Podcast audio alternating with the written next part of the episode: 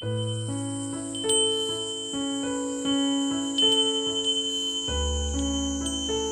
あばの縁側。皆さんこんにちは。ばあばです。ばあばの縁側にようこそ。この番組はカウンセラーでもある私ばあばが皆さんのお悩みやご相談に寄り添う番組ですさて今日はどなたがおいでるのかしらねはい。ということでですね、先週に引き続き、近所の人がまた、えっと、お便りを持ってきました。よろしくお願いします。はいよろしくお願いします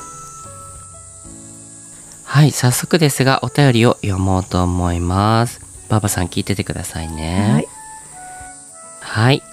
縁側ネーム、もぐもぐ食べる、んもぐもぐ食べる、たんもぐたんさんで、も、もぐもぐ食べる、タンもぐもぐ食べるたん、もぐたんです。そうそうもう一回。ももぐもぐ食べるたん。もぐたんです。うん。合ってる？そうそう。よく食べるっていうことなんよね食べるたんっていうんですそうかそうそう、うん、あの子供の言葉でもあるんだけど、もぐもぐ食べるたんうん、もぐもぐいっぱい食べれたんっていう感じね。あだからもえぐもぐ食べるたんもぐたんですって。なるほど。もぐもぐ食べるたんもぐたんさんもぐたんですさんです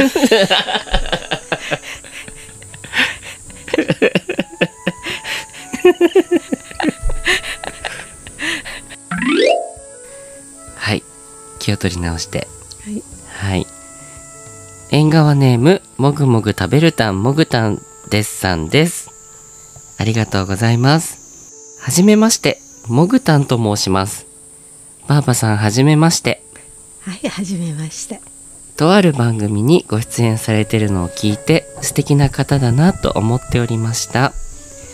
今回ばあばさんが70代で番組を始めると伺ってとても嬉しくなってしまいメールしました。私は今不妊治療中なのですが生理が来てしまうととても落ち込みます。次の生理が来るまでの間どのようなスタンスで過ごせばいいのかとても悩んでいます。夫はとても期待していて生理が来そう？とかどんな感じ？と聞いてきますがわかるか？と言いたくなります。期待されると余計に辛いので期待してほしくないし自分も期待しないようにしています。期待していて待っていてあげたいのにそれができなくて辛い気持ちになってしまいます。どのようなスタンスでいていいのかわかりません。どうしたらいいでしょうか。重い話題ですみません。これからのバーバさんの番組を楽しみにしています。とのことでした。はいどうもありがとう。なんか不妊治療中のもぐたんさんからお便りいただいたんですが結構不妊治療されてる方も今多いですよね。うん多いですね本当。結構聞きますか？バーバさんの周りも、ねもう私の知ってる方だもう何人もおいでますよ、うーん。うん。バーバさんのその実際にこうお子さんいらっしゃるじゃないですか、うん、妊娠されてた時とかは不妊治療みたいなものっていうのは今みたいなものがあったりしたんですかね？今の不妊治療がどうかはわからないんですけどね。一応昔も不妊治療ありましたね。だから、えーちょっと私の知ってる方でも、えー80代入ったぐらいの方ですかね。その方なんかもあのやはりそういう治療をされてたっていうのを聞いてますのでその新しくはないですけどふ古いその本においてもあったんだと思うんですけどね。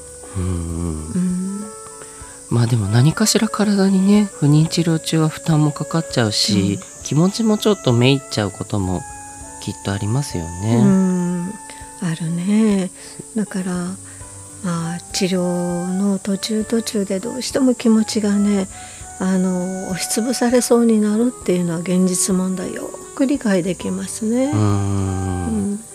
結構ね近所の人の周りでも、うん。まあまあなんだろう仕事が結構ハードなうん。仕事の人が多くって、うん。結構こう体にね負担がかかってしまって、なかなかこうこうお子さんをね作りづらい体の方でうん不妊治療してる方結構よく見かけたので、うん結構大変なんだろうなと思いながらでもね、うん皆さん今お子さんいたりとかするので、うんあのちょっとこう気持ちをねこう夫婦で整えたりするなんだろうな機会みたいなのが必要になってくるんですかね。うんそれはうんとても大切なことですね。でももぐたんさんがですね、うん。あの次の生理が来るまでどのようなスタンスで過ごせばいいのかとても悩んでいますとのことだったんですけど、うん。これについてはどう思われますか、うん。あのだから自分自身に圧をかけないっていうのもすごく大事だと思うのね。だから、うんうん。あの毎日お若いとどうしても生活の中でお仕事もあったりいろいろとあると思うんだけれどもそれに持っていってそのご主人のあのどうもう生理が来そうとかあのもう今回はどうとかいうふうな言葉もやっぱり圧になるしそして自分自身もそれに応えたいという気持ちがものすごくあるのでやはりそれで自分自身に圧力をかける、えーそれがあの負の連鎖みたいな気持ちの負の連鎖みたいなのが起きたりするとあのもっともっと負担になったりする場合が得てして多いと思うのね。うんだからその場合はやはりあの2人が寄り添い合って話をしてあの毎日を笑顔で過ごすっていうのはすごく大事なことだと思うのね。うんでもこれに関してはあれですよね馬場さんね、うん。あのもぐたんさんも旦那さんも、あのなんだろう恋で言ってるわけじゃなくてそうそうそう。2人とも望んでてちょちょっとこう焦る気持ちが出ちゃって2人とも圧になってしまってたりとかね、うん。しちゃうところがきっとあると思うので、うん。ちょっとそうねこの辺りは話し合いみたいなのがちょっとは必要な、になるのかもしれないですね。それとあとはもう本当に先ほど言ったようにあの笑顔。あのやっぱりその笑顔をなくしてしまったら毎日に張りがなくなってくるのとそれがいろいろなストレスが積み重なっていくので笑顔でもう普通のあの楽しむご夫婦としてあ旅行行ったり映画見たりそれとあとは音楽を聴いたりそういうふうなことをしながら毎日を楽しんでほしいかな。うんしたらリラックスしていく毎日の中にリラックスするっていうことは夫婦にとってものすごく大切だと思うのね。まあ夜景なんかも見るのもいいだろうし2人で本当にそういうふうにして気分転換を日常の中に取り込みながら生活してみたらいいんじゃないかしらね。うんなんか昔ばあばさんにちょっとは軽く聞いた感じだと、うんばあばさんもお子さんがなかなかできにくい感じのお体だったんですよね。そうそうそうだからまあ3人子供がいるんだけれどもあの本当に大変だったのねなかなかあのずっと切迫流産を3人ともずっとあのして入院をえっと4ヶ月ぐらいかしらね。一人一人一人みんなそれぞれに経験があるんだけれどもやっぱりそういう思いをしながらやっぱり子供にめ恵まれるっていうのはやはりすごく嬉しいことだったしだから、うん。あのモグタンさんもあの私をあの心の底からあの応援してますからね、うん、やっぱりお二人にそういうふうにできてほしい子供が欲しいという願うところにあの子供は生まれてほしいですもんね。うん。うん、これ実際に旦那さんにどういうふうに言ったらうん。いいんですかね？ばあばさんはじいじさんになんかそのなかなかできない時に、うん。こうちょっと圧みたいなのを感じた時に何か言ったりとかしたんですか？うん、あのまああのモグタンさんと同じように、うん。どうかっていうことであの、まあ、生理についてあのどうかなっていうのは聞かれたことはありましたけどね。うん。でもやっぱり2人で話してあの私自身がやっぱりいろいろまあ子供が欲しいっていう思いが強かったりしたもんだからあまり言うといけないなっていうのもあってあの主人の方はあの言わなかったですね。最初の頃だけだったですね。言ったのは。あとはもう何にも言わないであの普通に生活してましたね。うん。あ確かになんかちょっと焦っちゃってるなって感じたらもうこれは言っちゃいけないなって旦那さんも思っちゃうよね。そうそうそう,、だから、うん、なるべく言っちゃいかないなとかいうのは感じたと思いますね。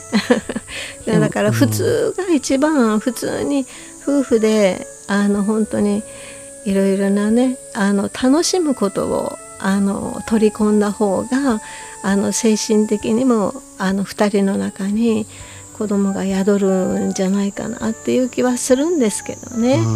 うん。でもあれですよね。その期待をしないようにして平常心って思うのも大事だけどうん。なんか期待して待ってていてあげたいっていうその未来のお子さんに対してそう思ってるけどそれができない辛い気持ちってうん。おっしゃってるところはうん。別にこう気持ちのどこかにうん。期待は持ってても悪いことではないともう絶思います対それかは悪いことじゃないです。もう持っててほしい、うん、持っててほしいしそういったところにやっぱり子供はあの宿っていくんじゃないかなっていう気がするんですけどね、うん。それをあの表面化しすぎると意外にお互いなところお互いのところで歪みがでできたりあのいろいろと掛け違いのことが起きたりする可能性もあの長ければ長いほどやっぱりそうなってくるんじゃないかと思うのでだからやっぱりそういう方も私自身も知ってますのでね、うん。うん、だからなるべく、うん、2人で話し合いながら、うん、先ほども言ったように笑顔でいてほしい、うん、それが願いですね。うんそうですね。まあでもなんか重い話題ですいませんっておっしゃってますけどすごいこれに関しては本当大事な大事な話だと思うのでうん、本当に謝んなくていいですよね。そうです重い話題じゃないですこれは。とうん。っても大切な話ですのでだからまあ微力であったんですけど多少はあのあのいろいろとまたご主人と話をしてみてくださいね。うんあじゃああのまあ旦那さんと、まあ、お話とか、まあ、なんかちょっとこう気分転換とか、まあそれはねするとして、うん。じゃあバーバさん的にモグタンさんにおすすめするうん。こういうことしたらいいんじゃないっていう、うん。実際の解消方法みたいな実例みたいなのありますか、うん私は音楽聴きましたね。あのクラシックを聴いたりとかあのしてましたねとかあのちょっとあの本を読んでみるっていうのもあのいいんじゃないかと思いますしね極力そしてあとはそのあのお笑いの番組見てケタケタ笑ったりしてましたね。あーでも確かに笑うのは大事ですよね。とっても大事ですねどんな場合でもやっぱり笑顔を忘れたらいけないのし笑いをやっぱり持ってる家庭はぱりそれなりじゃないですかね。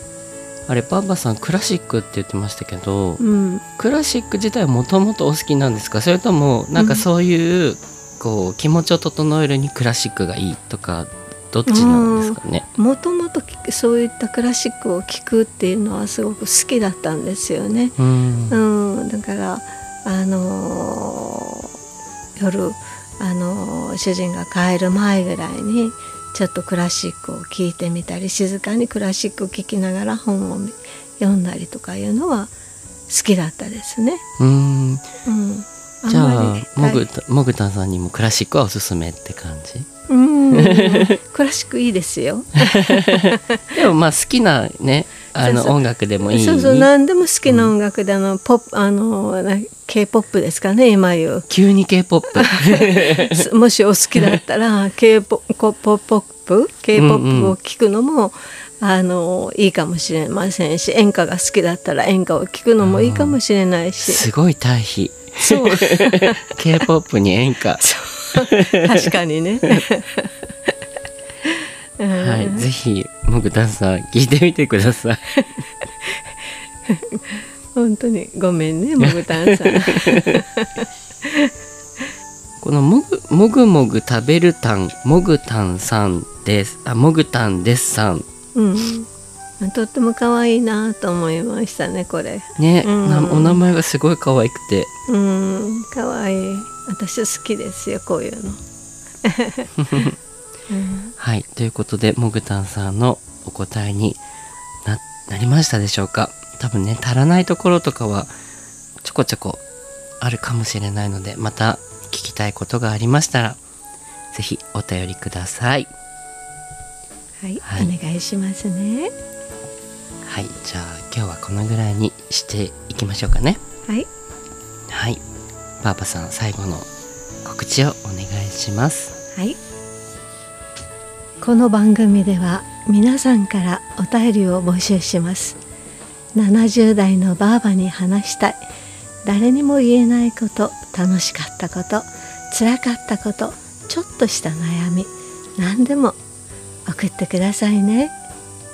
それでは次回の配信でまたお会いしましょうね。またね。さよなら。